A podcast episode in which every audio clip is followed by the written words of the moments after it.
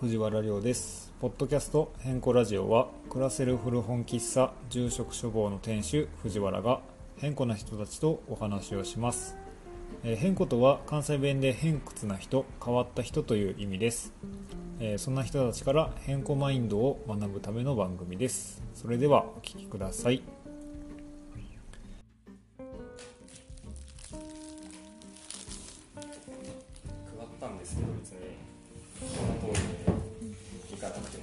も全然いいとは思っておりましてまあメモ書き半分レジュメ半分みたいな感じなんですけど、じゃ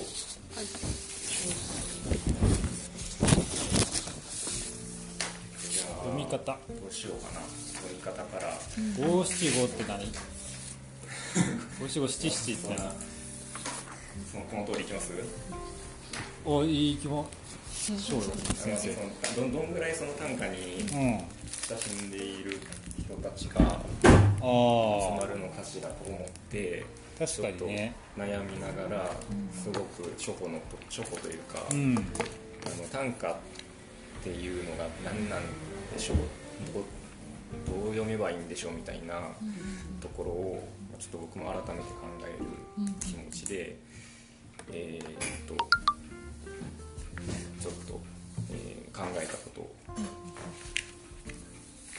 まとめたりなんかしました。で、まあ、その一番最初のやつ紙の一番最初のやつはもうただのなんですか進行表みたいなもんで、え2枚目が、えーまあ、それのそれにまつわるなんかこういうお話をメモっぽくまとめたものでしてで3個目が、えーとまあ、短歌あの具体的に何かあの例になるようなものがあればいいなと思ったのでいくつか抜粋、えー、歌人の方の短歌を、えー10首ほど10首じゃないか9首かな9首ぐらい抜粋してきました。ありがとうございますで、えーちょっと僕が何者かというとというか何者か分からないまま 講釈垂れてもしょうがないなと思ったんで一応自分の作った短今まで作った短歌であの5首ぐらい、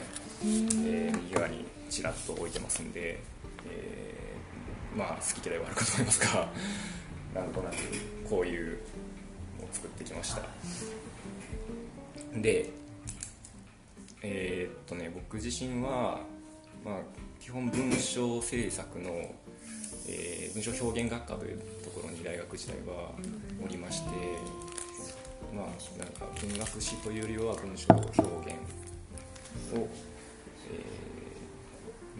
小説とか、まあ、広く言うと雑誌の編集とかもやったりするとこなんですけど、あそうなんだ文章についてえー大学では学びましてでその大学に、えーっとね、上果て課会という課会がありまして、まあ、大学があるところが上果て町なんで上果て課会っていうんですけど、まあ、そこに、えーなんだかんだこの6年ぐらい、あのーまあ、月1でやってるそういう上果て課会っていうのに、えー参加して、まあ、毎月1種とか2種とか出して、えー課会をやってましてでこれがコマドのか。あそうそうそう。5個ぐらい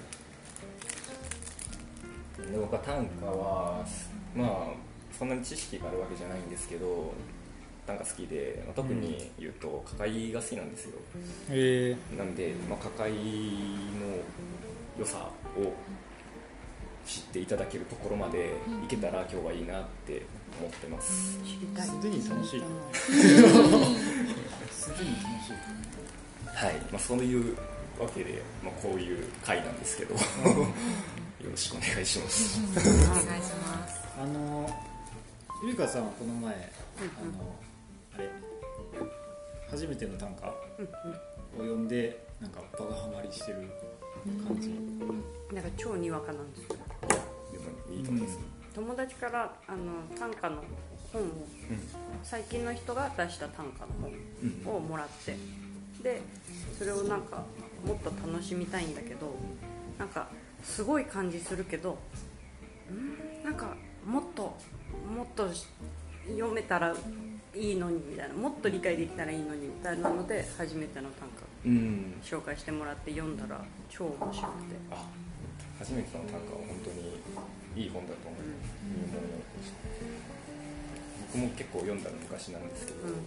あのー昨日も話してたけどあの生きると生き延びるの違いの説明をしてて、その生き延びるために短歌っていうのがあるっていう、えまあ、そういう話が出てくるんですけど、まあ、それは非常に明快で、うんわかりやすいよね。かなり分かりやすくうん。短歌っていうものを、表現してる。うん。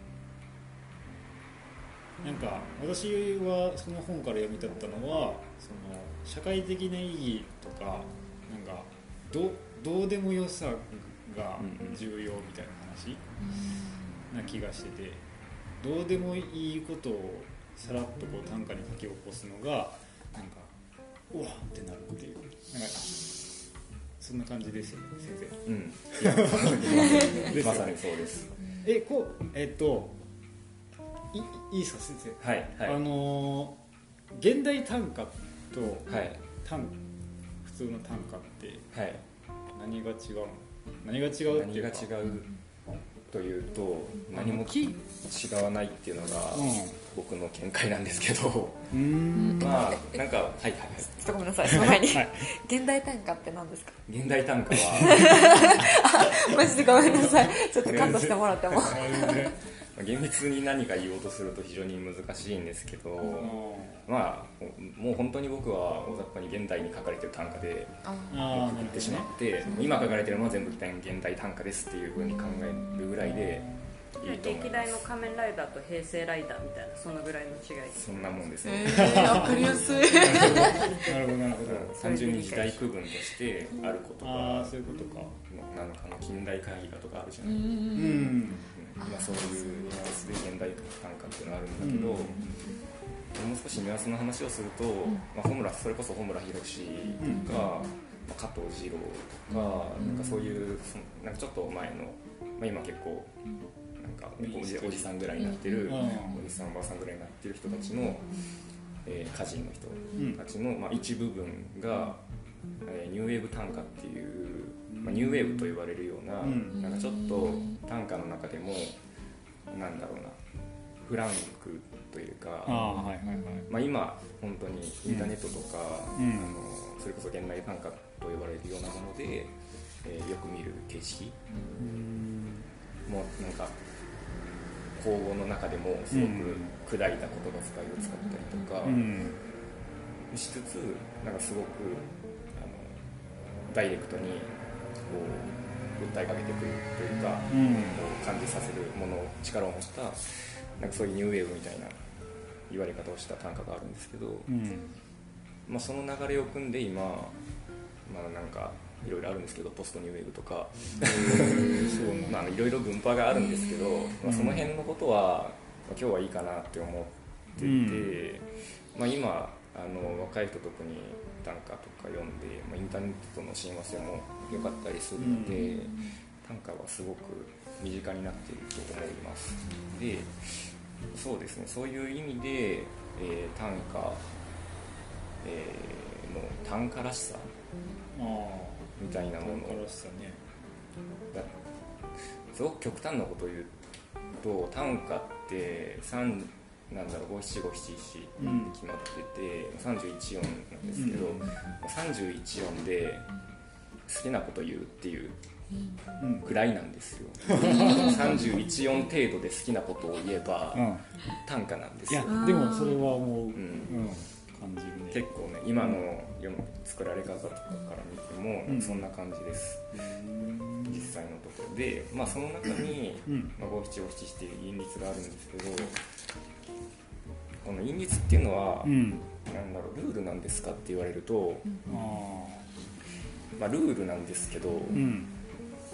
破ってもいいルールというかうん。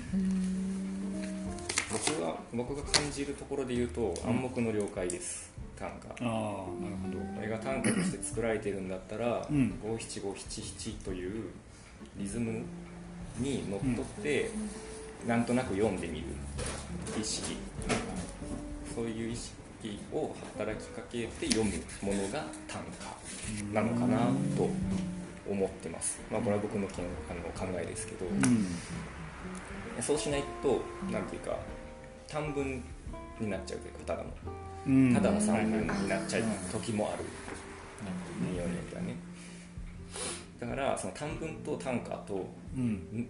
分ける分け何何がそれを分けてるのかというとその五七五七七というリズムだと思います。なるはい。でまあそ短歌を作る人は絶対に念頭にこのリズムを入れているし、うん。まあ、あの波長っていうんですけど、まあ、五七五七一っていうリズムじゃない例えばまあ10に5とかうん。5五七とか678とか、まあそういうリズムで作られている形式形式から外れた短歌っていうのを波長っていうんですけど、まあ、それについてもあの五七五七七っていうものが前提にあった上で作られてるから、まあ、読む側もこのリズム感、うんあのね音楽でいうと四つ打ちポップみたいなもの。だと思い ます、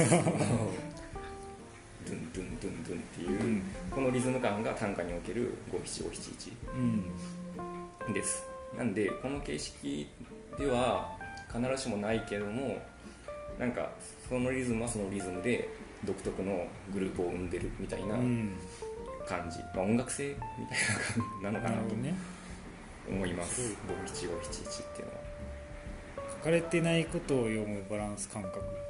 あ次のところで。うん。ごめん勝手に言っていやいいよなんかこれも結構私短歌の面白いとこやなと思ってて。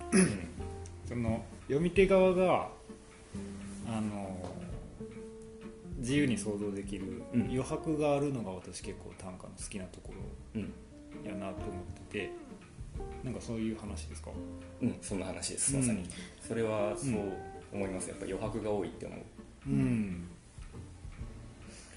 よ余白を生み出すためにはっていうと作り方に入ってくるんか。でも、まあでもその話もし、うん。まあ読み方と作り方ってかなり似てるというか、まあ、読む読んでいくうちに作り方も分かってくる部分もあるし作っていくうちに読み方がより深く分かるっていううんものだから、うんこの書かれてないことを読むバランス感っていうのはどういう意味で書いたかというと、うん。まあ、本当にさっき言ったように短歌って31文字しかないんで、あのーまあ、書かれてないことがすごく多いと思うんですよ、うん。まあ短うん、例外的な短歌っていうのはいつもあるんですけど、ん。基本的にはすごく余白があります。行間があるというかうん。全てを書き切っている短歌はないです。まあもう当然のことなんですけど、うん。でその中で読み手あ読む側の人間はそれそれその文字31文字の中から自由に解釈をすることがうん。できますよね。でそその中であの発見があるわけです。まあそのなんていうんですかね。よ、まあ、読んだ通りそそその書かれているそのままの意味で感動するっていうよりはその読んああうん。書いてあることとなんか自分のなんかなんか潜在的なうん。なんか直感みたいなのが反応してこれはいい短歌だって。ああいいねそれ。こいつはいい短歌だってなる瞬間が。あるうん。なんか作品一つで成立しないっていうか読み手がいて初めて成立するみたいな。うん。ところがそう。いや気はいいいございますよ。あうん。のこれ そのかあそうか。で抱えがか楽しいの僕が好きなところはうん。うんそこで結構解釈の違いと書いてあるんですけど、うん。まあ短歌を面白くするっていうのは、読み手作り手としての読み手ああはいはいはい。そうやね。読む側の読み手なのかもしれないですねってういうん。話をまあしたいんですけど、私あの短歌の本読んで、うん。余白を感じる筋肉全然ないなって思いました最初。なんか超現代人だなと思って。だから映画見てもちょっと考えるけどやっぱ解説見たくなっちゃうし、うん。他の人がどういう解説してんのか気になっちゃうし、うん。でなんか短歌の解説はないからすごくこうあ難しいみたいな。うん。なんかこう使ったことない筋肉あをどうやって使ったらいいか分かんない感覚というか、ううん。んなんかあなんかすごくなんか寂しい寂しい感じがする自分って思います確かになん余か白楽しみたいみたいな、めっちゃ私が多分ハマってるのもその辺が理由かなと思っててその効率ばかりを追い求められる世の中じゃないですか。そんな中における短歌ってめっちゃいい存在やなと思ってそれこそ余白を生み出すために短歌を読むとかいうところが結構好きか短歌は本当にこういこうなんていうか不親切なものではあるんですよ。映画みたいな、に確かにね。ストーリーがないし、うん。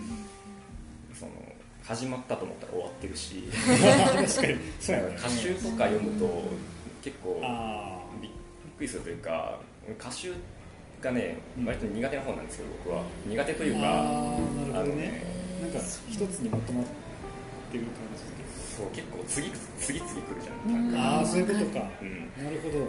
読んでいて。確かにそうだね。だから一首一首をん読んでいけば絶対に一首一首の面白さっていうのが見つかると思うんだけど、うん。あの結構意味詞とかわかります、なんかこんだけ数あったらなんか一首一首すごい集中して読んだら読み切れないぜって思って。確かに付き合ってらんねえよって思っちゃう、確かにそうだね。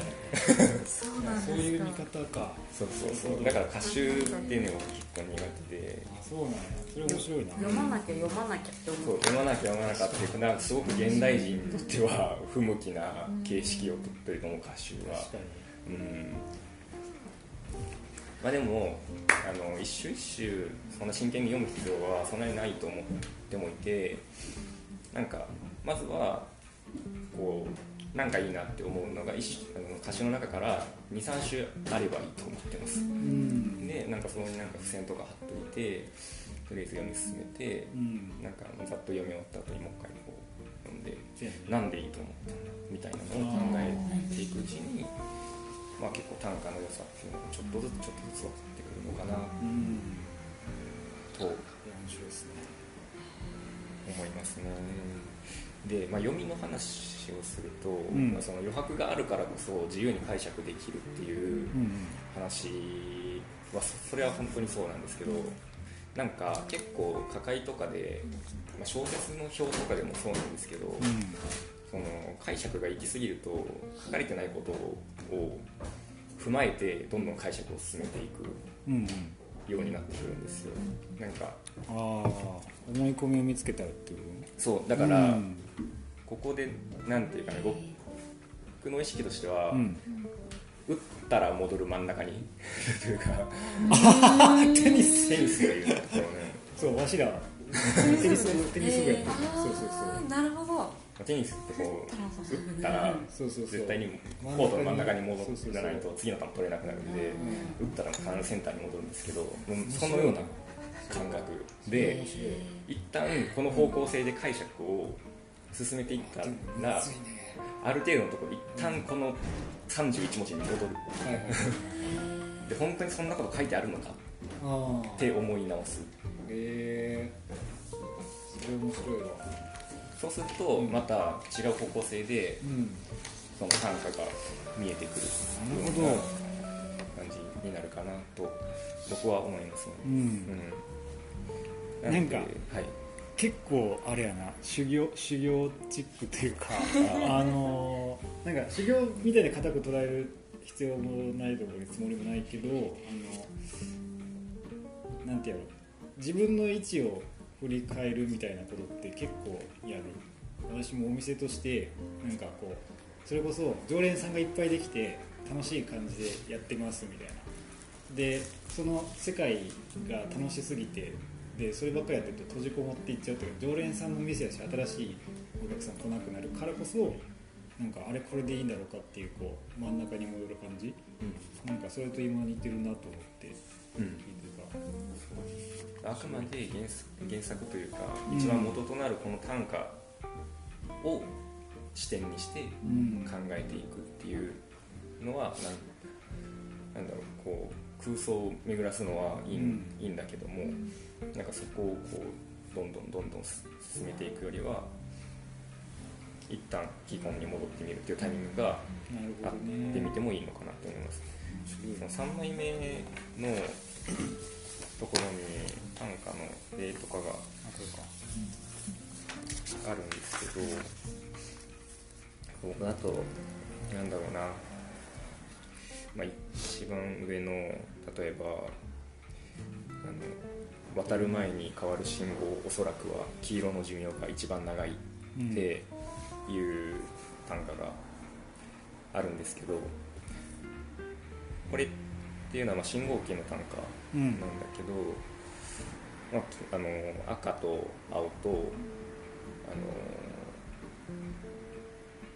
まあ、大体信号って赤か青かにやってて黄色が光ってるタイミングが、うん。まあ、ちょっと短あの、うん。間の時間しか止まってないから、うん。まあ、寿命一番長いだろうなっていう即速な単語なんだけど、うん。なんかこのこれを読み込んでいくとん。例えば赤青黄色って結構うん記号的に信号ってあの進めとまれとか注意とか意味があるものなんで、あ黄色の寿命が一番長いっていうのは、うん。なんかこの注意してる時間がうん。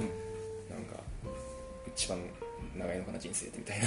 うん。なんかそういう解釈の方向性ってあると思うんうんですよ。でも黄色が周囲のことを言っているだなんてこの短歌はどこにも書いてない、そうやね、うん。そこはほ自分が保管してるそうそうそうそう、でそういうふうに解釈を取ることはすごくいいこと。でそのそれでこの短歌を好きになるうんのはいいけどまたその私ごめん言っていい、うん。なんか解釈みたいな。あの渡る前に変わる信号って自分が渡ろうとしてるわけやんか、であの黄色がじれったいみたいな。であ。一番長いく感じてるみたいな。ああどうですかそう。先生。いやめっちゃいい。そうだからあの、ま、待ってるってじれったいからその本当は多分赤か青が一番長いんやけど自分自身としては黄色が一番長く感じているみたいな体験としての時間感覚についての歌として読める確かにそれはこれうん。これがこの今この違い抱えがらされた。ね。今今抱えになりました。ね抱えに。いや俺はそんな読みがあるなんて思わなかった。し、自分が今僕がさっき言ったような解釈よりもそっちの方がうん。この短歌はいい、みたいなことみたいなことが起こるのがこれ係のさんです。なんかありますか？皆さんあこの「渡る」っていうのと「黄色」っていうところで。あこんにちは。こんにちは。こんにちは。コーヒー飲めるあいいですよ。みんなで短歌を楽しんでますけど。素晴らしい畑さんも短歌を楽しみますか？ハトさんも。俺は違うとえなんでよ。川かでも。楽しんでくださいよ当たり前に。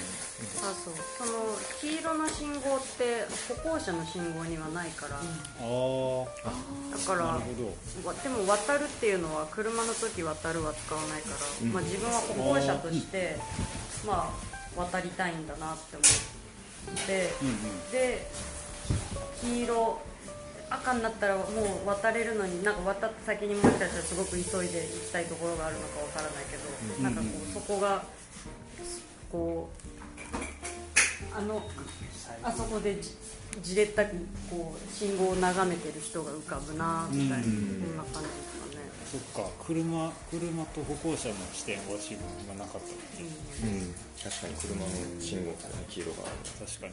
そうか。おもろいな。そう。書かれていないから、うんうん。いろんな読みができる。うん。いろんな方向に文が持っていける。ほどなんでまあ、そういう意味でバランス感覚ってうん書いてます、なるほど。作り方ですかじゃあ。そうですね作り方。短歌については、うん。そのまあ、読む人は作っても見た方がいいと僕は思ってて、さっきも言ったんですけど作るとあの読み方もすごく解像度が上がるというか、うん。結構作ってこれどういう風に組み立てたらいいんだろうっていううん。その過程が自分で体感しているとうん。あそのなんかこう人の短歌を見た時もそういうここここの語順悩んだやろなとか。あー確かに。なんかそういうのが見えたりして。というかそういうあのここのここの表現なんかちょっと変やけどうんうんこう表現したのには必ず意味があるはずやっていうような結構考えなりやすいかな。なるほどねうん。短歌は31文字程度なので、うん。まあその小説とか長い文章を書いてると結構やっぱり5字とかあるじゃん5字とか脱字とかに書いてる側とかからすると、うん。でそれ読み返してても意外と気づかなかったりするけど、ん。31文字で絶対気づくよ。5字とか脱字とかなんか間違った表現してるなとかそういうのはけ絶対ほぼ気づくのよ。うん。なんで一見間違って見える表現をしててもあ絶対わざと。ーうん。なるほどね。なのよね。確かに。だとしたらそのわざなんでわざとそうしたのかうん。っていうのを一個視点としてもうちょっと面白い。持つと面白いね、うん。まあ、そんな話もしつつ、えーまあ実際に作る、まあ、文章を普段書いてる人も書いてない人もうん。いると思うんですけど、あとりあえずでも書い作ってきたものを書いてもらいます。あそうしましょうか。うん。書いてみます。あのどうしましょう、えーここに改めて書く。うん。ホームで今見れる。あえっとねえーゆりかさんにもらったやつはここから見れるようにはしてるけど、いいですか？あどうぞ。ばばらしちゃって。これ。いいですそれか。ら書きましょうかなん。か、一一列にしてみます。なんか一枚の紙にまとめます。僕も作ったんで一緒に。筆 ペン。僕字字下手なんですけどどうなん。か字上手い人に書いてほしい私超絶字汚いです。超絶です全員本当に多分リアルリアルに汚いあじゃあ自分の書書きましょうよ。自分の。書きます自分のフルペンでも鉛筆でもボールペンでも。学部でペン出されたらね筆縦に。こうこう書けばいい。2行にあっても全然大丈夫です。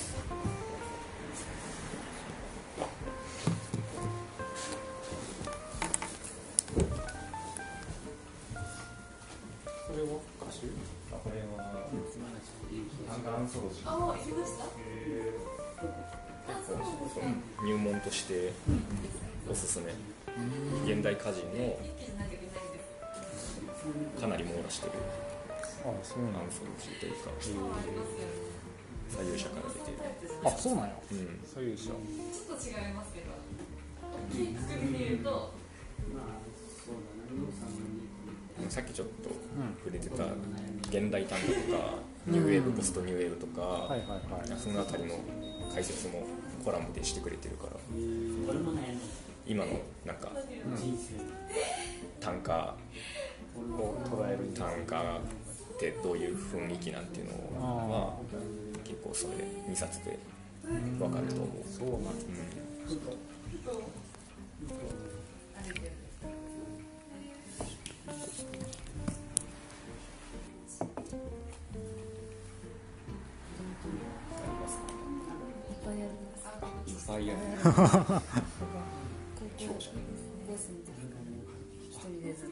ちまちまちまちますごいるちゃんのやつめっちゃ読みたいんやけど他のやつ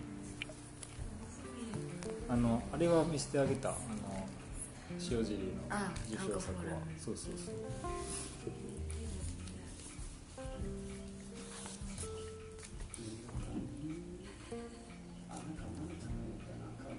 いるんですかえ全くですねあそうはいまだ来て2ヶあでも月そうやな。はい、うん。来て2ヶ月でまさかの単かかりはい。すごいね。そうよね。でも冷え中の先生が歌集出してるっていう。のあなんか聞いた。この間うん。知って買ったんですよ、あそうなん売ってんねや。普通これです。にえー、あ現代短歌社から出してんの？すごいななんか本物でした。本物偽物。偽物。本物。でしたえー、そうなんや。これはちょっと入れたいな。でも現代短歌社って入れれへんもんな頑張れば入れる。こ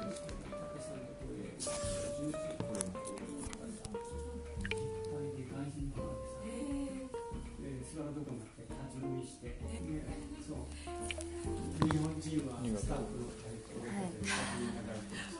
あでもねこの前なんか高校生がうち来てくれてではい。その子らが短歌と俳句やってるって言ってたわ。すごい、部活？えどこ？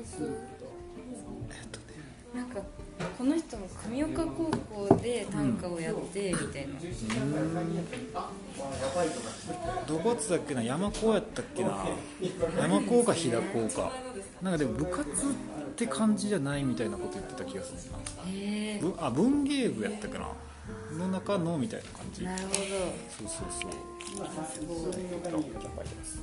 い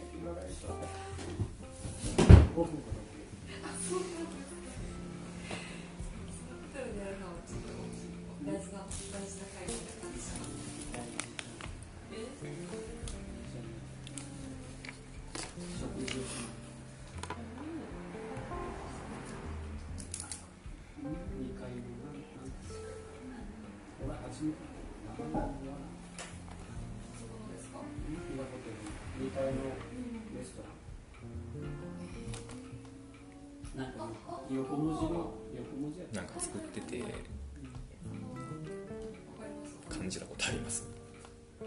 うん。わしはうーん。あの昨日ちょっと話したようにその、ね、熱熱がうん考えてるうちにそのこれを短歌で表したいっていうものが冷めていっちゃう感じとかあの今見た景色をこう短歌にしたいけどそのなんか技術がないから過ぎ去っていってしまうのがなんか悲しいみたいなことはある。考えてるうちにそうそうそうそう。言葉が離れていくそうそうそうそうそうそう。そんな感じ。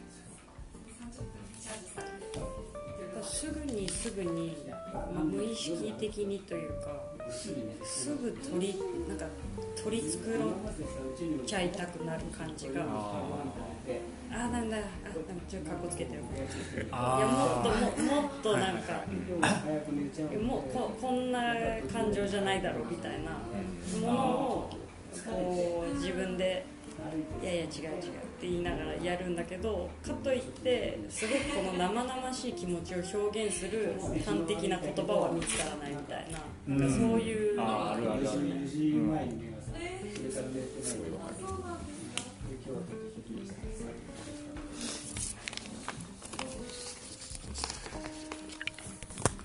から寝てない今日それはじゃあ昨日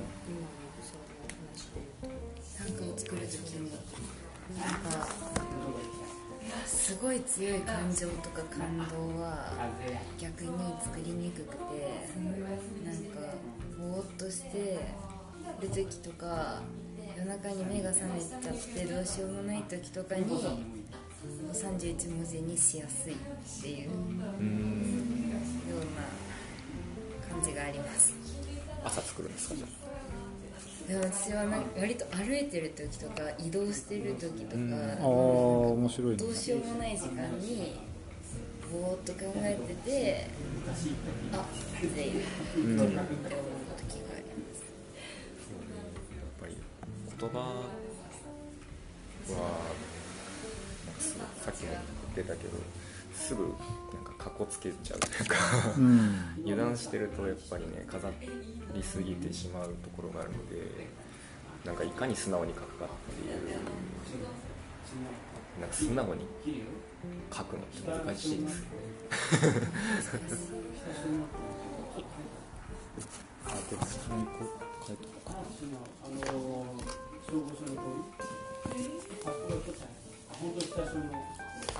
それコピー取って書かりしてみますか？おおコピーできるスうん。キャンとかでできるできるうん。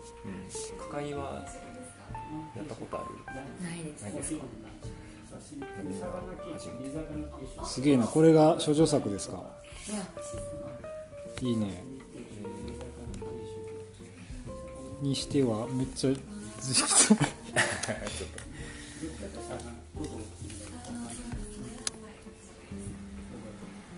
今まで読んでて好きな歌詞がありました。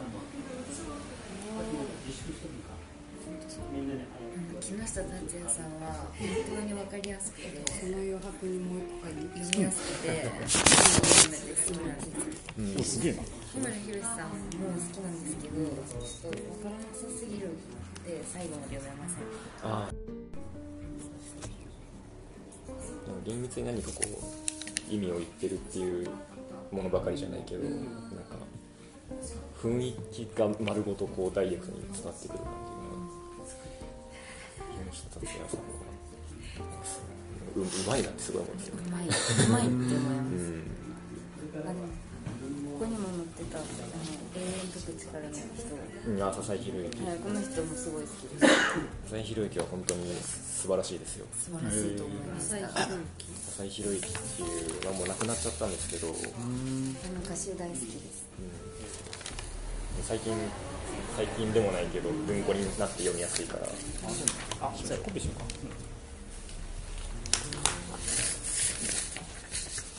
私は昔というかあの歌人の人は全然知らなくて、うん。それこそ友達にもらったうんですか老人ホームで死ぬ。おおこれを読みます。えー、えいいんですよ。読み終わったありがとうありがとうございます。なんか間に変なのもそう私も結構すごい感じでちゃんとちゃんとこれまでご視聴ありがとうございます。うんなので結構最初に短歌みたいなものを歌集として読んだああ原体験に近いすごいなーって結構話題話題になってるかフレーバーとか人気ですよね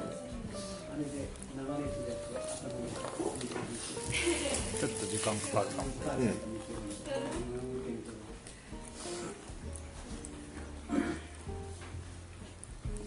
あれそれ前ちゃった。持ってきたん今あそうですそうです。全部欲しいくらいなんですの人あの先輩らしいすごい。そうなんですそう一個上の先輩で一個上あの上果て係代表選手。係でやってました。はいそう。はい。どうぞ。これは短歌とね短い三文とかと一緒になってるような本なんですけど。あ本とりあ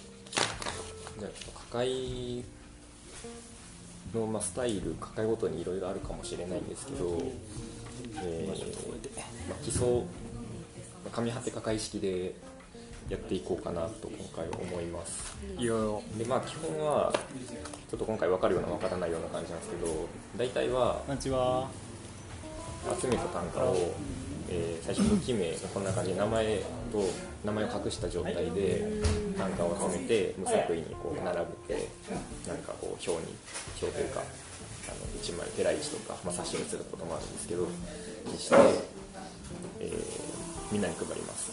でその場で、まあ、10分とかまあ量が多いと20分とか使って、まあ、それぞれで読む。まずは。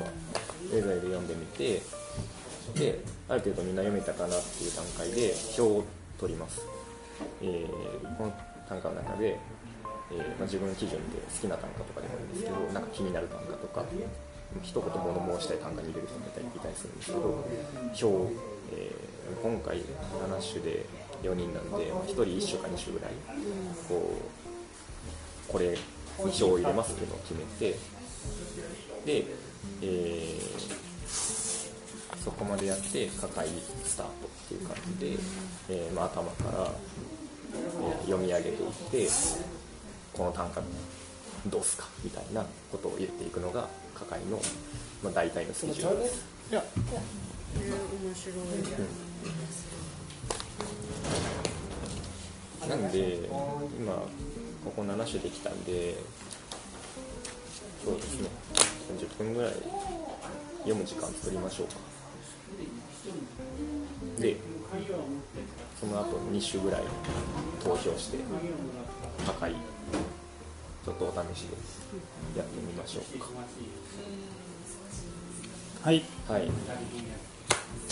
今ちょっと抱えの説明をしたんですけど、うんうんえーまあ抱え今からん。10分使います、うん。10分使って、えーそおのおのでこれ今提出された話を読んで、えー投票します。おはい。はい。了解です。で、まあ、自分基準でいいです。好きな単価でもいいし、えーちょっとこれどうどうなんですかみたいな単価はいはいはい。一言言いたい単価とかでもいいし、うん。まあ、自分基準で2票作りましょう、えー、2 2票を種 ,2 種に2種に投票する投票します。はい。10分後には。い。で、えーそこから頭から一周読み上げてって、うん。えー、コンさんがどう思いますかみたいなのを、まあ、その表を入れてる人がいたら、うんえーまあ、その人の話を聞いたりもしつつみんなでなるほどなるほその単価について考えてみましょうっていうど感じですね。はーいでちょっと10分測ります10分もいらないかもしれない。うん。8分ぐらいか。8分にします。お願いしますあ字汚くて読めないってなったら。確かに私うん。読めないかもしれないそん。なこと今からあの言ってくださいいや私私以外の字は全部読めますあそうそう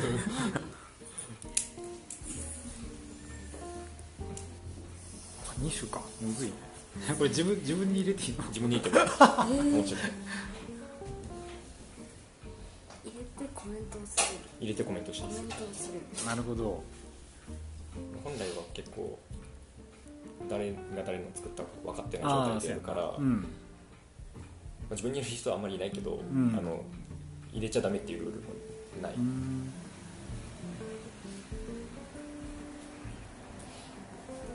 あでも私は決まりました。決まり決まりままりました。じゃあ行きましょう。かえーとそしたらうん僕が今から頭のところだけ読んでいくので、うんえー挙手してってもらって入れたやつにはーいはい。ちょっと待ってね。ちょっと待ってね。これか、オッケーオッケー。はい。じゃあ、行きましょうか。えー、じゃあ最初、えーもう合わない入れたい。はいはい。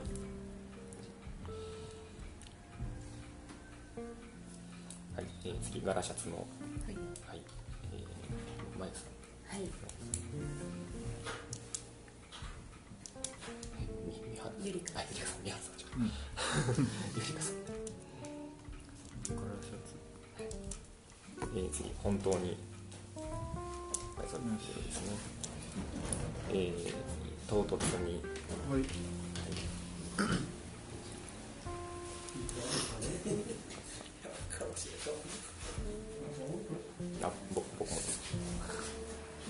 三つやなじゃ？あはい次出版社。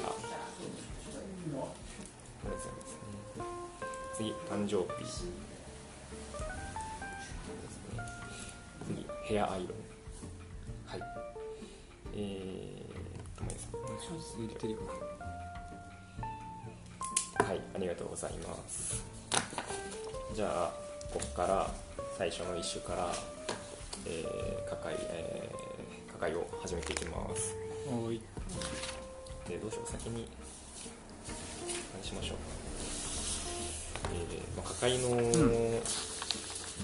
どう楽しもうかっていう お話、うんうん。軽くだけしておくと、うん。まあ、さっきも言ったんですけど短歌を面白くするのは読む側の人間なのかもしれず、えー、抱えはそうですねあの、まあ、作り手の人はいるんですけどあの、まあ、忖度してるとつまんないので、うん。あの思ったことを普通に言っていくのが一番盛り上がります。で抱えに関しては盛り上がった方がいいです。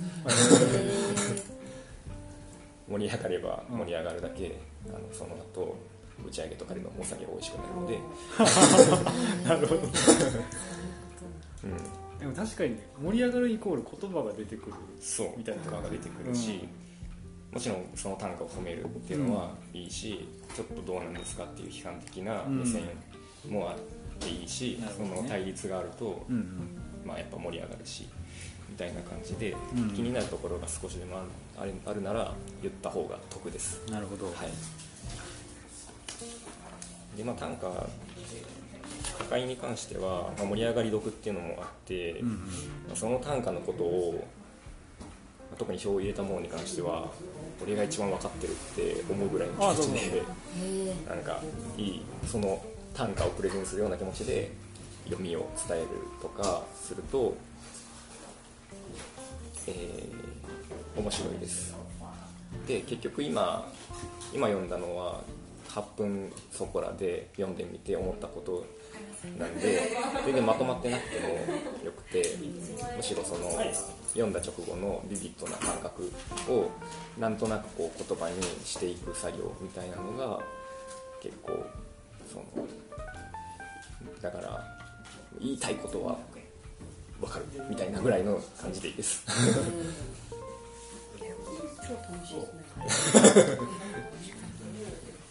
まあそういう感じであの気軽にあの意見を交わしていければなと思います。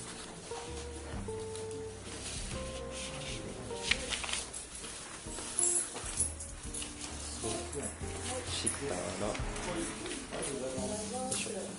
いしょ。持ってきそうな。んで持ってきたら頭からいきましょうか三春さん三春さんも今もし時間があったらこの中から2種選んで。確かにわかりました選びます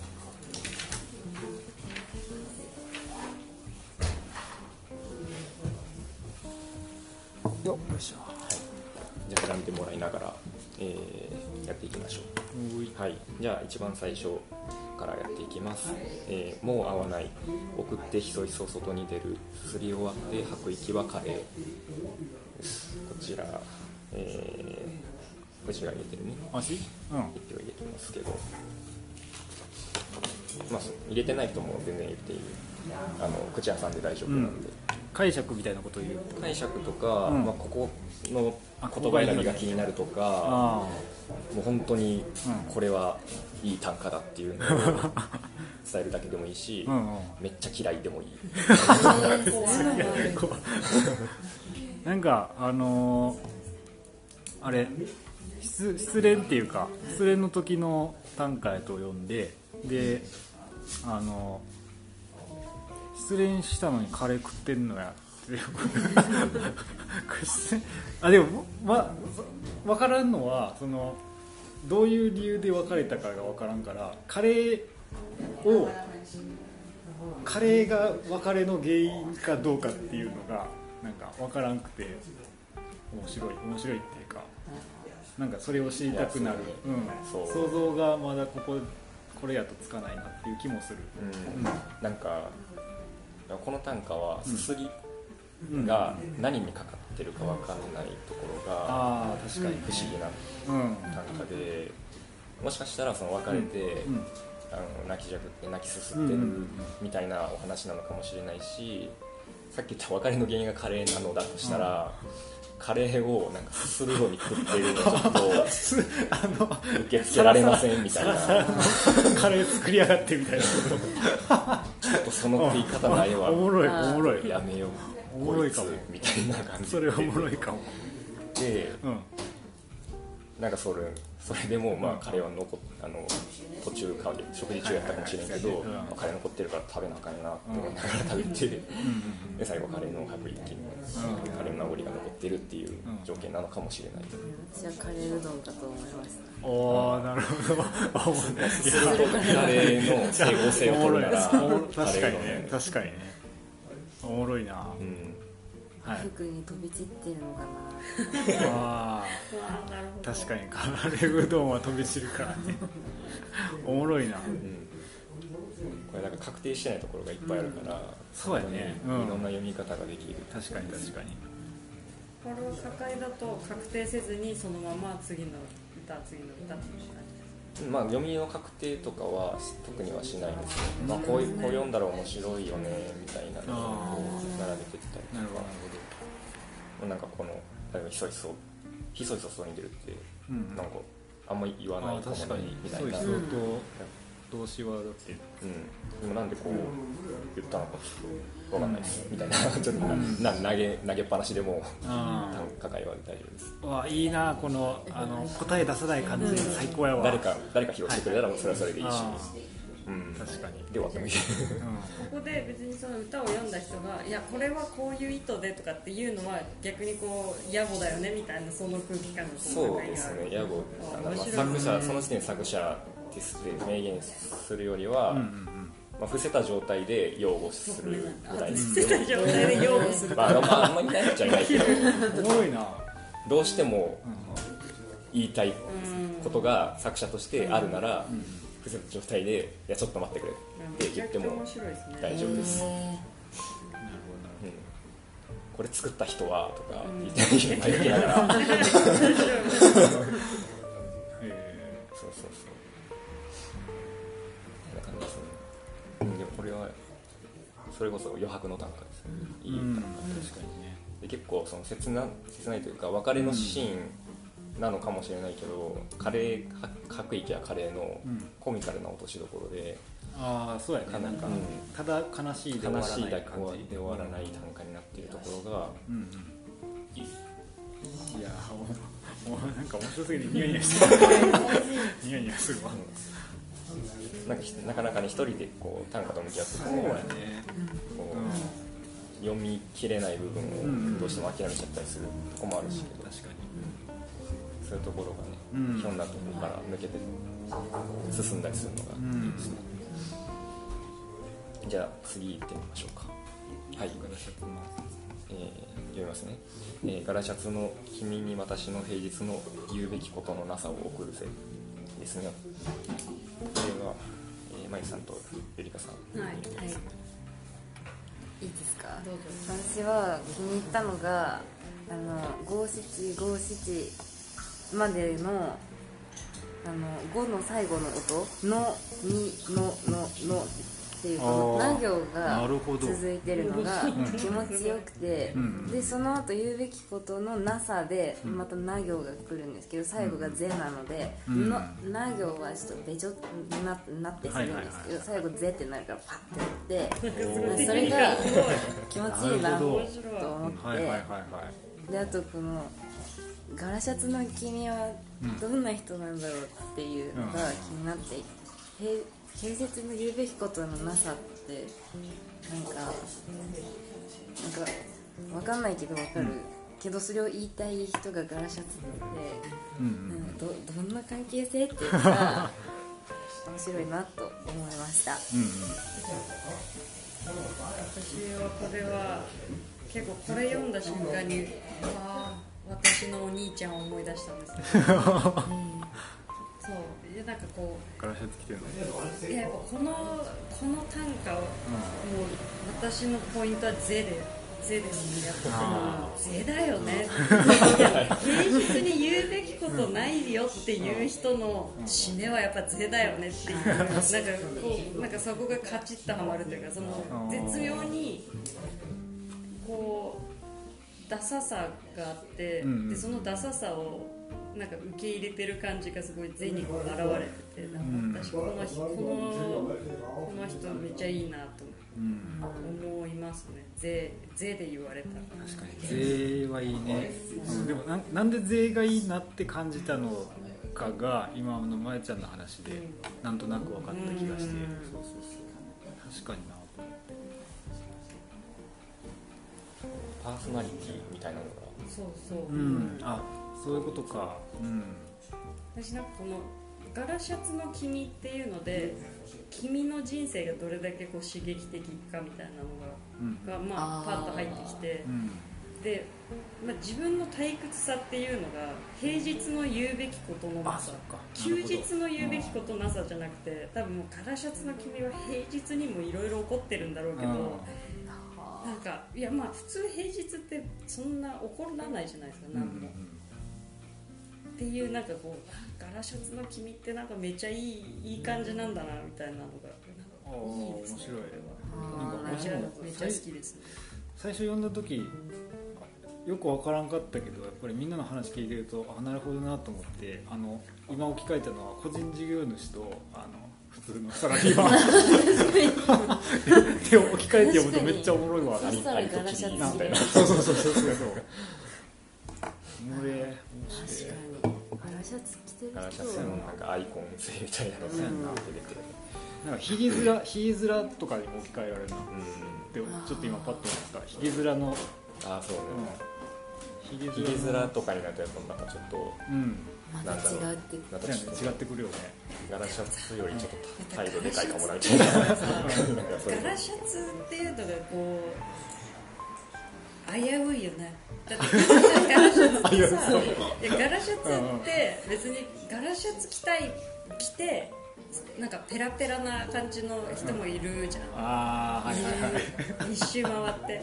一周回ってガラシャガラシャツ着とけばいいと思ってんの。みたいなふうに思っちゃう人もいるからなんかこうそう考えるともしかしたらこのガラシャツの君っていうのはえもしかしたらちょっとネガティブなポイントでこう見てるものがあるのかもとか思って一旦センター戻ります。ねあ真んーなるほど。中戻って確かに。そこはセンターに戻る。やつもセンターに戻りたいですおもろいこじゃあ次きますか。はい。皆さん決まりましたあすみませんじゃあ次行きましょうか。次読みます。えー本当にお出口は左側です。また本当の終電降りる。これは入ってないので、うん。まあ、れでも難しかっうん。何読み回か取り方が難しかっまあ、特に言うことがなかったらそのままスルーする時もあるんですけど、たね。まあいい。なんか気になるところとかとかでも本当にカッコで本当にお出口は右左側ですだから電車のアナウンスだったらお出口は左側ですもんね。だからなん人間が人間が言ってるってことかな、深く酔っ払ってんの？ああ 酔っ払ってる自分がいてうん。車掌さんにであ。出口がないよって言ああってなるほどね。車掌さんからに本当にお出口左側って言われてんのかな。ぐらいの解釈しかできない。おも。ろいおもろいめっちゃいい、うん。また本当のだからなんか毎回酔いつぶれちゃってるみたいなあ絡んじゃうあ酒の酒飲みにしかわからん読み方やなそれは。なんか夢で毎晩電車に乗り続ける夢見てる人怖っ。めちゃめちゃ怖いな。へえー、おもろいな。でもこれさあの終終電ってかそもそも電車があるところに住んでる人しか読めへん。あそうだね。歌やなとは思う。そうそうだって高山ではなかなかさないないやん。そうですね。あそうそうそうそう。そう電車文化じゃない。全然違うからさ。うん。なんかそういうのを感じる。うーんじゃ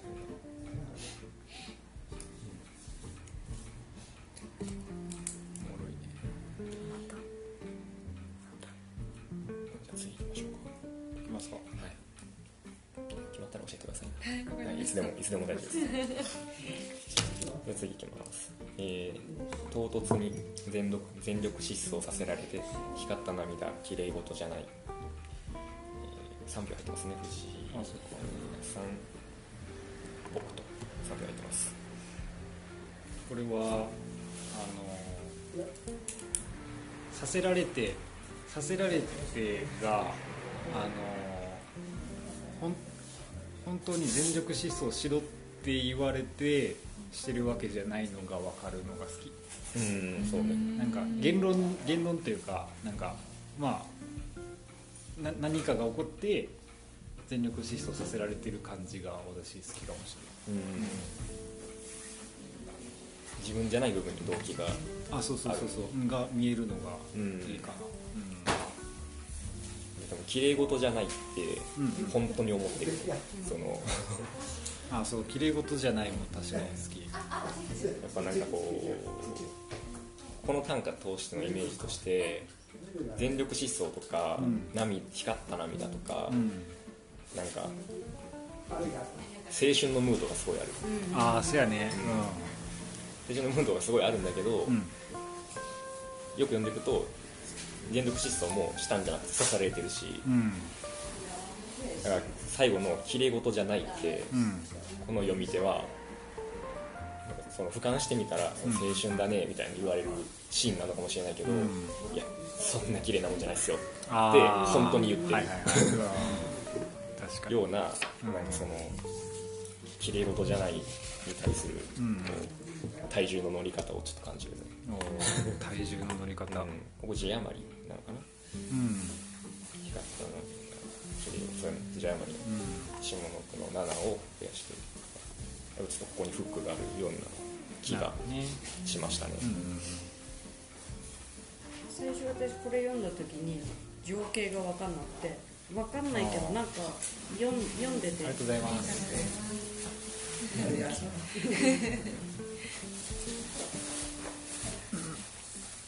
そう。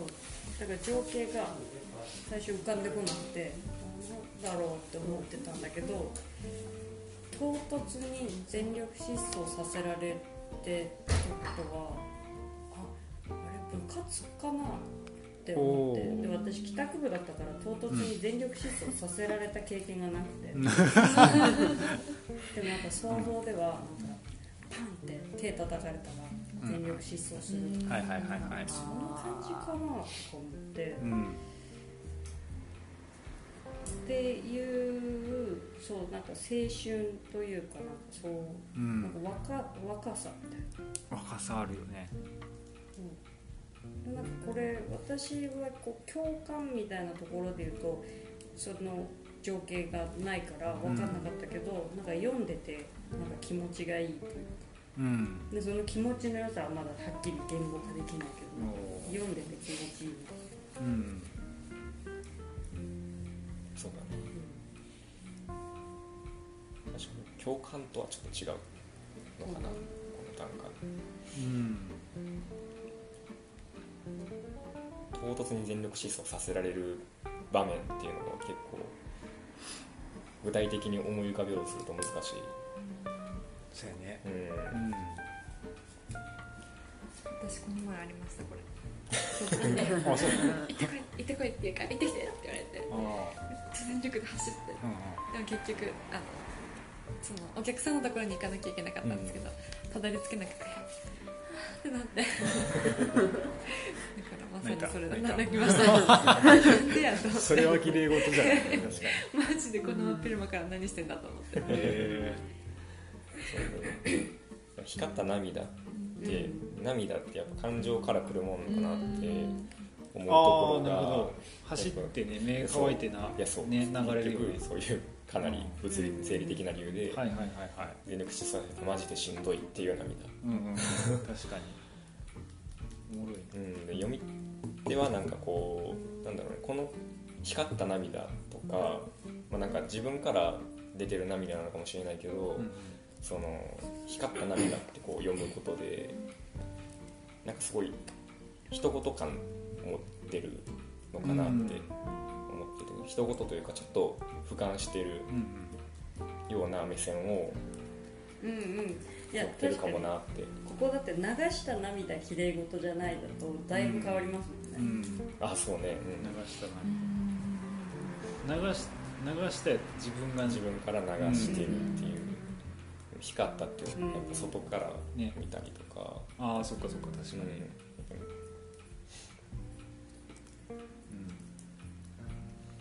なんかそういう読み手としこの読まれている場面とうん。のちょっとギャップみたいなのがうん。ちょっとあるよね、うんうん。なる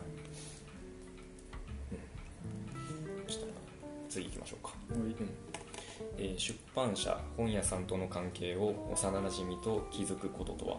ですね。これはなんかすごい感慨深い感じがうん。こう、うんあったんだろうなっていうのがすごい伝わる。うん。これはかなり素直に文章だよ。ね、うん。うん。うん。一応五七五七一のうん定型に収めてきてはいるけどほぼ三文と読んでもうん。差し支えないようなそういう素朴さみたいなのが出てるね。三分三分と短歌との違いとかどうどうすればこうこれを短もうちょっと短歌っぽくできますか？そうね。いやでも、うん。あの短歌っぽくって言うけど、うん。これも立派に短歌をしててあ、のいいのよ。こういう素朴な短歌っていうのは、うん。うん。でその短歌らしさを追い求めて語順とかこういじってるうちに、うん。どんどん本来こう読まれるべきだったことが違う形になってしまったりするっていう例はいっぱいあるから、なるほどね。うん、短歌短歌これこれもちゃんと短歌うなん。だんけど、なんだろうね。逆に言うとその自然に収めてるよねすごくそのうん。短歌に。こんなこう素朴な気持ちがうんうん。自然な流れでちゃんと短歌になってるっていうのはね。そうかそうか。結構珍しいかもしれない。うんでもなんかちょっとかっこつけてるけど嬉しそうな、ああはいはいあはい。ー確かにね確かに。うん。今気づくこととはっていううん。こととはのところでこうスッとこう収めてるけど、うん。いやダメだったまあちょっと背景知ってるからあれだけど ちょっとニヤニヤしながらそうやね。お酒に酔いながらちょっと帰ったんだろうなみたいな。いやマジでマジでそんな感じでしたそうそうマジそう思ったんだろうなマジでそんな感じでしたよ なんししみじみとなんかか嬉しいなみたいなのを噛みしめてるのが伝わってくる、いいねでもその気づくこととはっていううん。こととはで終わるうん。短歌って結構なんだろう。僕が今までよみ見てきたものだとあんまりいい短歌ってないかなと思う。うん。その言い切ってないのは、うんうん。結構言い切ってないことで、まあ、読み読む側に委ねちゃってるというか、あーそのね。私からはこれ以上言いませんみたいな態度が表に出てる感じがちょっと尺だなって思うことが多いんですよ、いいね。うん。けどうんこの気づくこととはっていうのははななんだろう。ちゃんとその本当に言えないからうんうん言わないという言ってないっていう感じが出てる。俺だって言いたか言えてたら言うよっていう気持ちが なんかここからは感じ取れるうからいい短歌だと思う、うん。んおもろいなこズバズバ言い当てられてる感じ。図星図星感が味わえるね。図星をズバズバ疲れてる感じが味そういうのわえるにちゃんとにじみ出てくる。のが31音でも、確かに確かに、うん、これがね面白いね。あれよねだからあの自分の気持ちに意見してもらえることってなかなかなくない、うん。そう。なんか抱えてそういう面ももしかしたらあるかなっていうか今まさに感じてるというか、うん。そうそう短歌めちゃめちゃなフィクション書く人もいれば、そううん。やっぱ実家に即したものを書く人もいるし、そうやんな。うん、でも作り物の短歌だとしても、うん。なんかそれに込めてるものはやっぱりあるから、うん。やっぱそれがちゃんとこもってればこもってるといい短歌にな。っていくから,、うん。そういう短歌としたコミュニケーション。いやそう。になるね。短歌としてコミュニケーションいいね、したら次行きましょうか。はい、えー誕生日誕生日にしか知らせこぬ人への返事で日が過ぎるですね。羨ましいと思う。別に誕生日に誕生日にしか知らせこぬ人も別にいないけどと思ってあそう。もうまあ SNS 上でうん。自分の誕生日出してないからっていうのもあるけどえー、人気者じゃんと。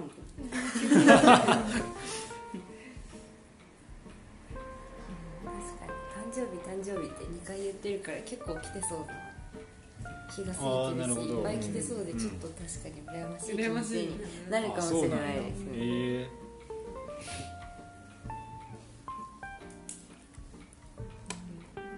これはなんか人日が過ぎるのえうん字足らずというかうん。こうバツッと切れてる感じがうん。なんかいやあいつの前が一日終わってるっていう感じとああそっか。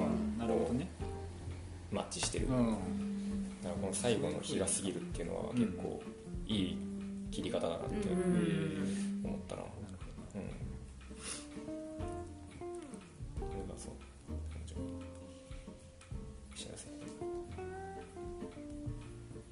昨日もちょっと話してたよなその実際に日が過ぎるわけじゃないけどその人にとっては日が過ぎるぐらいあの面倒くさい返返信うん。やったっていう話をしてて。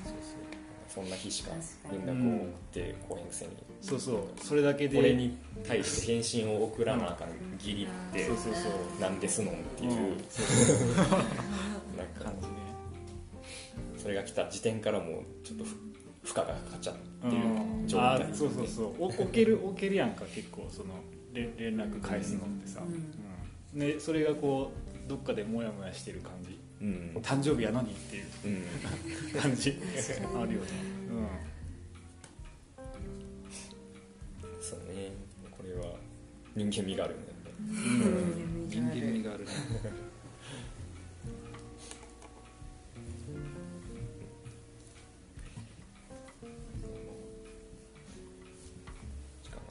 次行きましょうか。うん。えーじゃあ最後。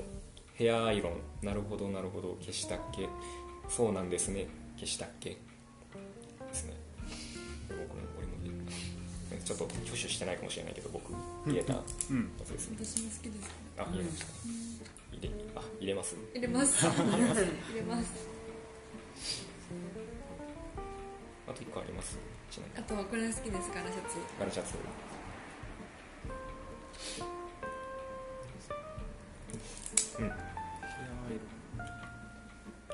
不思議ね、うなんか面白いリズムの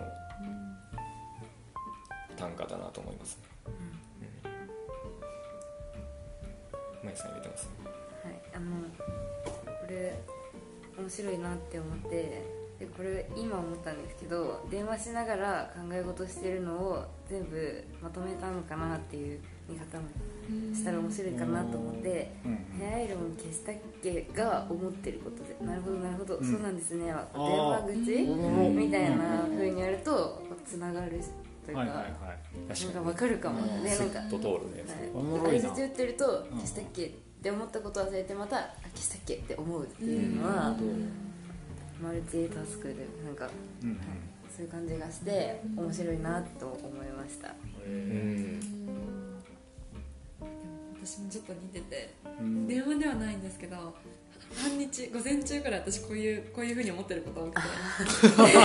朝職場に向かう時にあえアイロン消したっけ？って思いながら、まあ、ちょっと仕事してでふとした時にあれ？今の今火事になってたらどうしようとか思って またふとしてあでも多分消したかなみたいなことがあるのでなるほどね。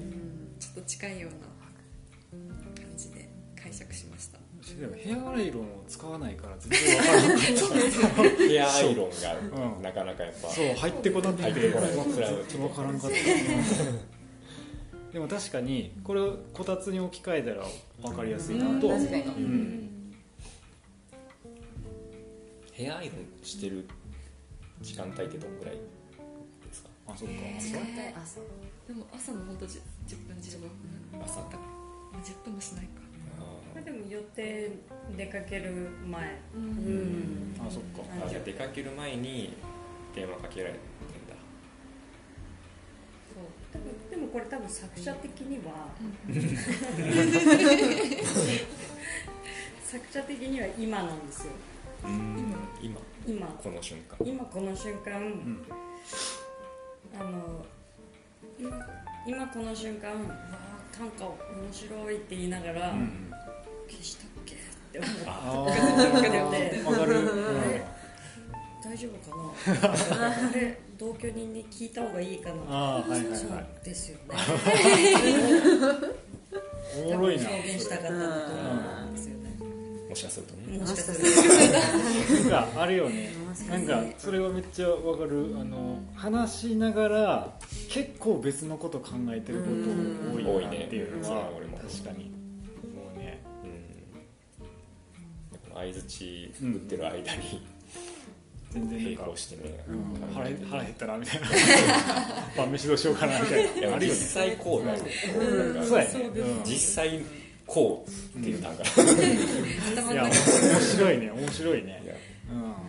めっちゃ大事ななんか会議とかでも打ち合わせとかでも実際こうだよね。うん。くだらんことくだらんことっていうかなんか 自分自身のこと考えてるよなと思う、ん。なんてやろうあのこうこう顔を付け合わせながら会議しつつもなんか私やったらなんか明日のジャズフェス大丈夫かなみたいな。絶対大変やろなみたいなことを思いながら喋ってたりとか。そうそう。いや面白いねこれ。絶対にこういうふうに俺も京都から来たけど、うん。ずっとその部屋のなんか久しぶりにあそっか。まあ元久々に。線久しぶりになんか抜いたコンセントとかあんねんけど、あはいはいはい。抜いたことで逆に、うん、なんか悪影響を。及ぼすかねないっていうそうやね。なんか部屋に思文鳥ったりとかして文鳥大丈夫かな文鳥文鳥も預けてきたんで。すよ文鳥大丈夫かなとかね思ったりとかするから結構だからさ物事について100%没頭することってなかなかないよなみたいなことをうん。確かに気づかせてくれるかも。なんかそこにあるのがなんか人もう今目の前の人と話してんねんからちゃんとしなあかんみたいな気持ちでもないくてうん。なんか並列にそういう自分のその自分とつながってる物事うん。に対する連想をこう当ての当てとなく出てきてしまうっていうのは、うん。なんか結構言いにくいけどそうやねん。確かに。でもこうこうこれにこういうことやんな。そうですよねっていうこれは共感を集めるその、うん、その現象をた表すためにはこの短歌やみたいな感じなんそうなるといいな、ううん。そうなるといいですね、うん。ヘアアイロン消したっけ問題アアイロン消したっけちょっと問題。だけ安心しましたみんなやっぱあるんだ。あ確かに。ね 自分だけかと思っててこんなこう思うことがちょっと後ろめたいんじゃないかっていう場面もあるから、うん。ああ確かにね。そうやね。人の話ちゃんと聞いてない自分みたいなのがね、うん。後ろめたくとか感なんかこう集中しなあかん場面で集中できてない自分をなんかこうちょっと集中でき集中しなきゃダメじゃん、うん。俺みたいな思う時あるけど。いやなんかそんな実実際みんなこうだからっていうのを結構フランクに言ってくれてるから。うん。こんな感じですかね。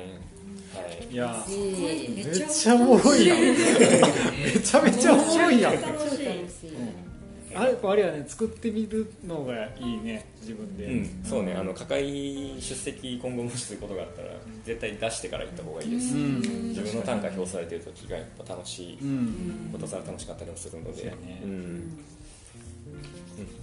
まあ、こんな感じでしたなるほど。はい。いや最高。これいいわ。ちょっと定期的にやりたいねこれ。まあ本来これはあの無記名で出されているので、うんうん最後に誰が作ったかをこう言っていって、うん、うん。終わるんですけど、えーまあ、じゃあ言っていきましょうか、えーあ挙手してもらっていいですかじゃあ。もう合わない作った人。はい。はい、えー、ゆりかさん。はさい。で、えー、柄シャツと、えーその次の本当にのやつは駒田か。駒田ですね、駒田2種ですで次唐突にはい、えー、まゆさん。えー出版社。と誕生日が私。藤井藤井。最後ヘアアイロン。はい。ゆかさんですね。えそれなんか作ったのある？作ります。作るんで見てくだ次回さい。お願いします作ってよ、絶対作ります。うん、ちなみに一番票を集めたのみたいな。一番票を集めたのは最終的には、え3つありますね、うん。えー3票入ってるのが3つあって「柄シャツの君に私の平日の言うべきことのなさを送るぜ」うん。が1個と、えー、まゆさん「唐突に全力疾走させられて光った涙きれい事じゃない」で3票入ってる。で最後、えーゆりかさん、うん。えーヘアアイロン。なるほどなるほど。消したっけ、そうなんですね。消したっけ、3票入ってます。えっていう感じで、この3つが一応人気の3種。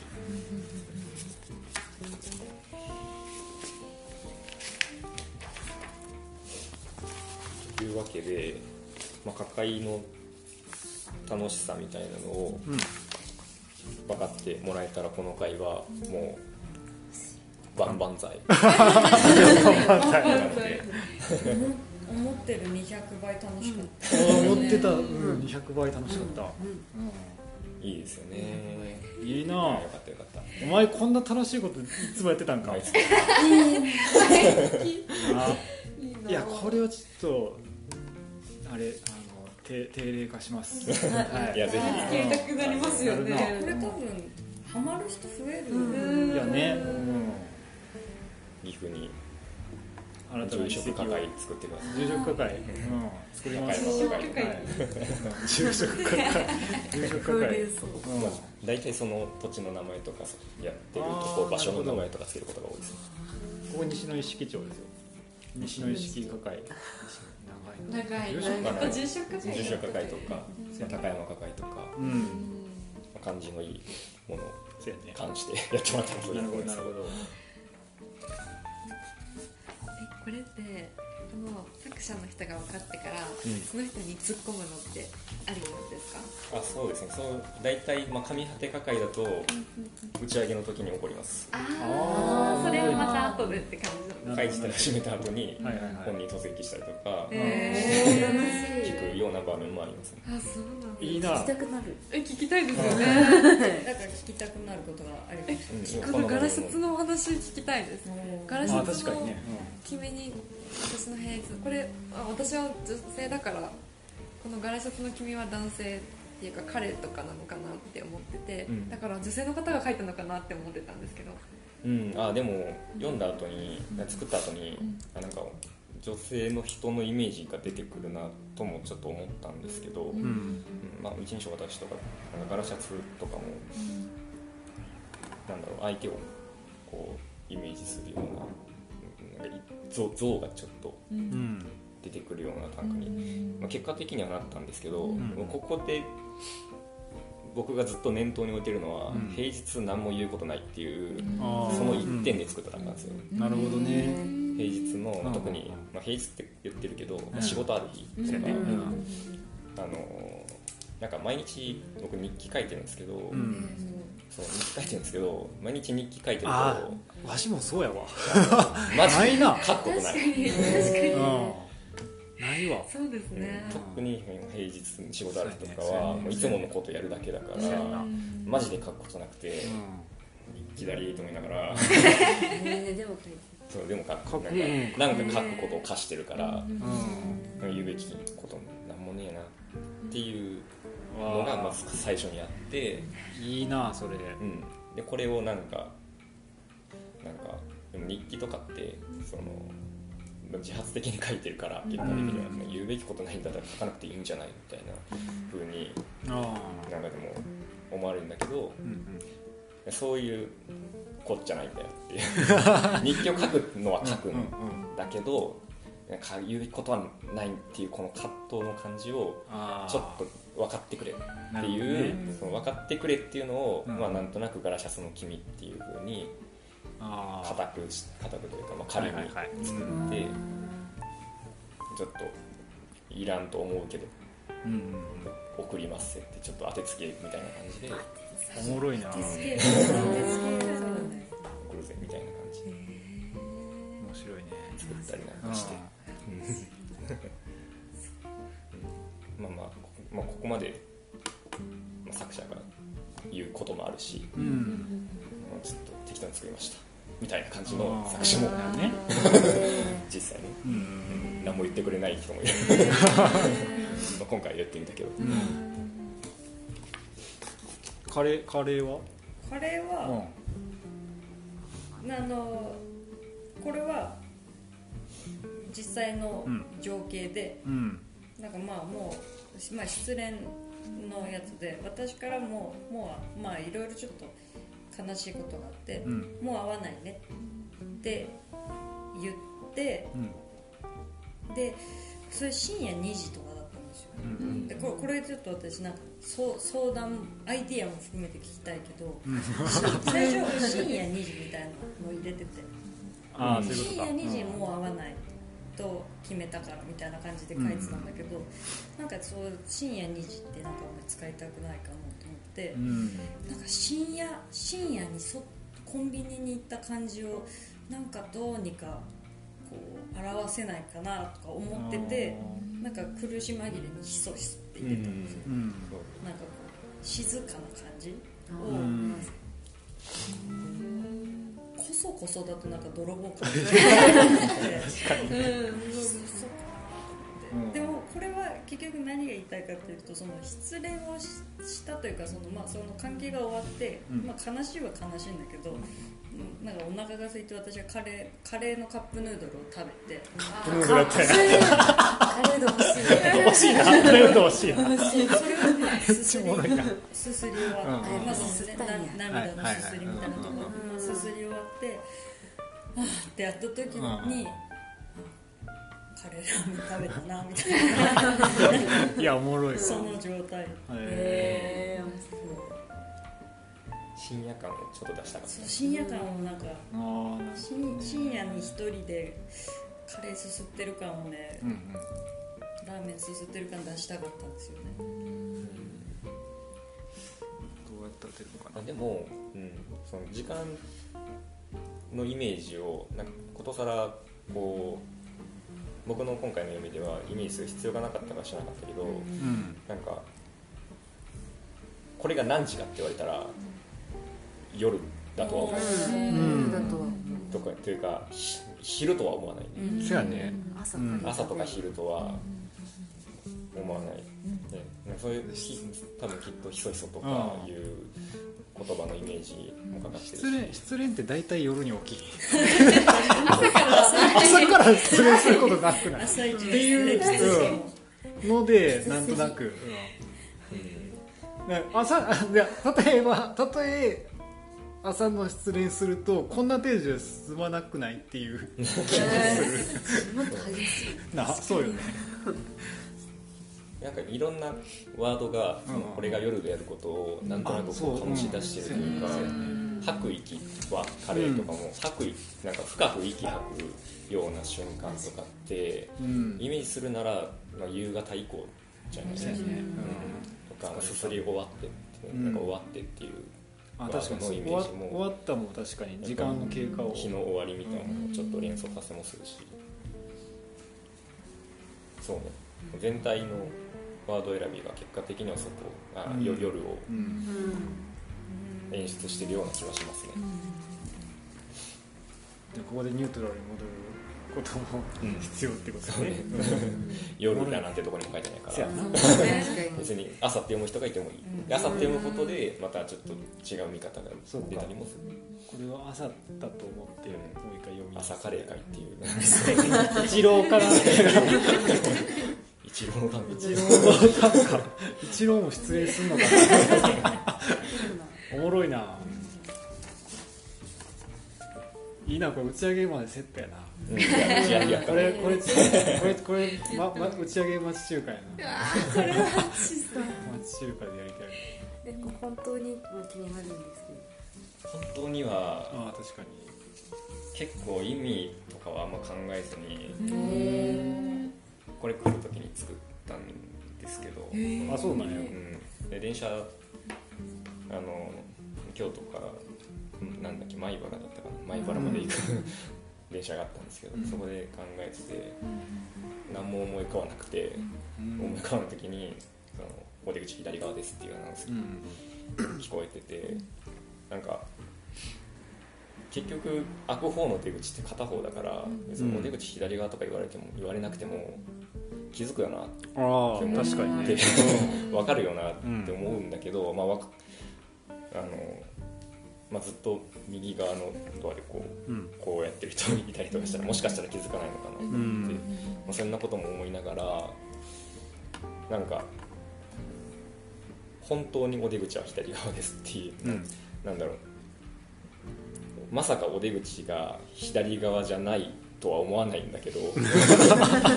はいはいはい。うんそのなんかそのアナウンス聞いた時に、うん。お出口がひ左側じゃなかった時のパターンをなんなんか考えちゃうおもろいな。はいはいはい。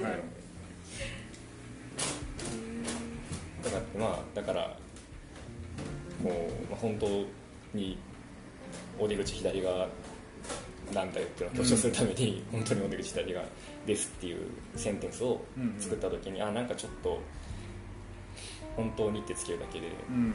ちょっとフックが出るなとあ思ってあこれで1個作るかと思ってへ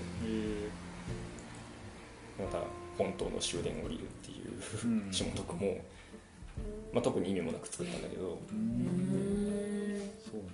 うん、終電降りると本当の終電降りるの、うん。なんかそのサインみたいなのをなね。なんか面白がれるうん。気もしたからうん。作ってみた、でも確かにそう。やな。その普段結構よく聞くワードになんか普通のそれこそ本当にみたいなこととか楽しむみたいなことをくっつけるとなんかめっちゃ面白くなったりするうん。なんかやつってあるよね。本当にってなんだろう。ほん本当なんだってみたいなうん。こと。なんかほんその自分がなんか本当っていう言葉を使う時って、うん。なんか本当に信じてほしい。切実さみたいなのが切実さあるよね。結構うん。ある時に本当にそうなんだって思うんだけどでそれを聞く側はなんか意外となんかその本当にって言われることで逆に嘘くさくも見えるというかああはありいはい。はいもするしなんかその切実さってうん。こう言う側と言われる側でなんかアンバランスだよなとか、うん。なんかそんなイメージ、それで言うとその誕生日の短歌も、誕生日誕生日にしか知らせこぬっていうこの反復うん。って結構なんかどういう意図で反復してるのかうん。って結構つかみかねるけど、はいはい。なんかい意図はありそうな気がするって思う、ああ私はあのないけどね。ないけどないけどないけどうーんなんていうのかなよ読んでみてしっくりきたっていうかうんうん。ここれでしっくりきてからこれでいいやっていううん感じかそうだねな。んか誕生日っていうなんかもののなうん意味とというかうん。なんか誕生日的な実感みたいのをこう自分の中に入れるのになんか時間かけうん。時間がかかってしまってるような、あ確かに。ああなるほど。うん、私が誕生日。誕生日みたいな。それなんか結構か解釈だけど、最初の1回目の誕生日はなんか自分にたんあ今日誕生日だっていうのなんか自分に対してのうん。誕生日っていう感じのテンションで。うんうん。でその次の誕生日にしか知らせこぬの誕生日はその、まあ、カレンダーに書かれているものなんかうん。事実としての誕生日みたいな。ああなるほど。そういうなんか読み方したくなった。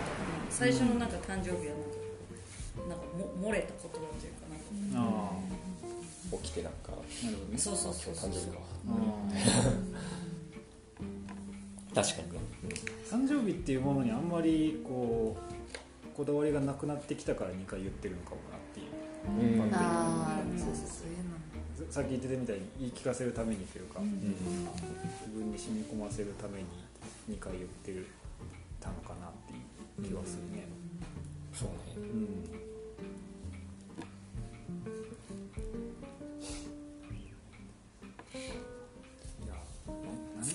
きないですけ好きないですね。ちなみにこの唐突にのやつは実際は学生時代に作ったんですか？いやこれはめっちゃ最近というか一昨日とかで。一昨日とかあのえなんか私はこれは怒りなんですよ。え？なんか。ど全力疾走させられた。あそうです。なんかあの4月から働き始めてわけわかんないのにやることはすごいあってもう絶対頑張んなきゃいけなくて辛くて泣いてんのに頑張ってるからだよとか言われてざけんなって いう気持ちああがなるほど。これです。いやちょっと読みが甘かったな結構やっぱ青春に引っ張られた。青春に引っ張られちゃったよ。なんかその涙とかをきれいごとに話されることへの怒りあです。ーでもいや確かに。うんなんかかな悲しい時にさ悲しい顔してるとマジで悲しくなる なんかかか悲しい時とかなんかなんかバカ食いしたりするとよかったりするなっていうのは確かに思うね。水食ったら元気になる。そうですよ 水でしか勝たない甘いもの食ったら元気なくなるけどでもこれだけ最初のその抱えというか投票でこうこうこうだと思うとかっていう考察をいっぱいした後に最後に聞かせてもらう本人からの解説だったらなんかこうチートした感がなくていい。うん。自分なりに一応考え抜いたぞみたいなやっぱのがあるから作者からの言葉みたいなのを聞くと、ん。結構その、まあ、作者の言葉イコール答えじゃないとは分かりつつも、やっぱちょっとどっかでこうその印象がこの短歌自体に反映されちゃうから、まあ、だから無記名で最初やるんだけど、うん。なるそうね。後からちゃんと作者の言葉を聞くっていうのも結構いいと思います。うん。見果て抱えではそんなダイレクトにはやらないけど、でもあのそういう抱えがあるのもいい、うん。楽しい。抱えマジで楽しい。なんかもうそれそれに尽きるような、いやでも何でもやってみたら楽しいよね、やってみると楽しい。やってみると楽しい、最近そういうこと結構人の人の歌を考察するのも楽しいし考察してもらうのもこんなに楽しいとはっていう、多いあそうやね。こうしてもらうのも楽しかったな、結構さっき言った歌集とかだとこう一首一首に向き合う労力みたいなのが結構かかっちゃうんだけど、うん。抱えって結構そのその場で思い思いついたことをうん。まあ言えばいいだけでもあるし、その時のこうビビッドなうん。感覚みたいなものをこう、まあ、大人数で言い合うことでこうん。うなんか思思いもよらないようなこうグルーブが生まれたりするから、いやこれ月一でやりたい。やりたい。いいですよね。またわしが忙しくなる。けどまたわしが忙しいまあでもいやでもルーティン化してねできるから。ルーティン化してしまえばできるかルもうか課会た住職課会のああなるほどね。ファシリテーターとして、はいはいはいはい毎月毎月来いよお前。それがいい。お願いします。車で送迎してくれんのやったらいい。わしが毎月京都帰らなあかんだけど結構ないん。やけどいやしんどいそれ。あでも、うん。遠いんだから。遠い。いやでもこれは確かにでもいろんな人とやってみたいなっていう気になったね未経験者はまずでもいいしそうやね。うん。うん。どんどんやっぱ続けていくうちにその人の中のなんか短歌の雰囲気とかも変わってくるしなんかこの人の短歌分かるようになってきたなみたいなのがえー。ややってるああそうやその無記名でやっててもこれ絶対こいつのやろって。や絶対あるある。な俺とかめっちゃバレるけど。そうなんや。やっぱりねっていうああそうなんやこの短歌のこここにこう載せた瞬間にかっこつけてると逆にそれがなんかこう浮き彫りになるからああ確かに。こすのごい分かりやすくなるからもうか逆にかっこつけれなくよりなっていく感じもする、うんそう。書き出すとなんか自分の手を離れる感覚。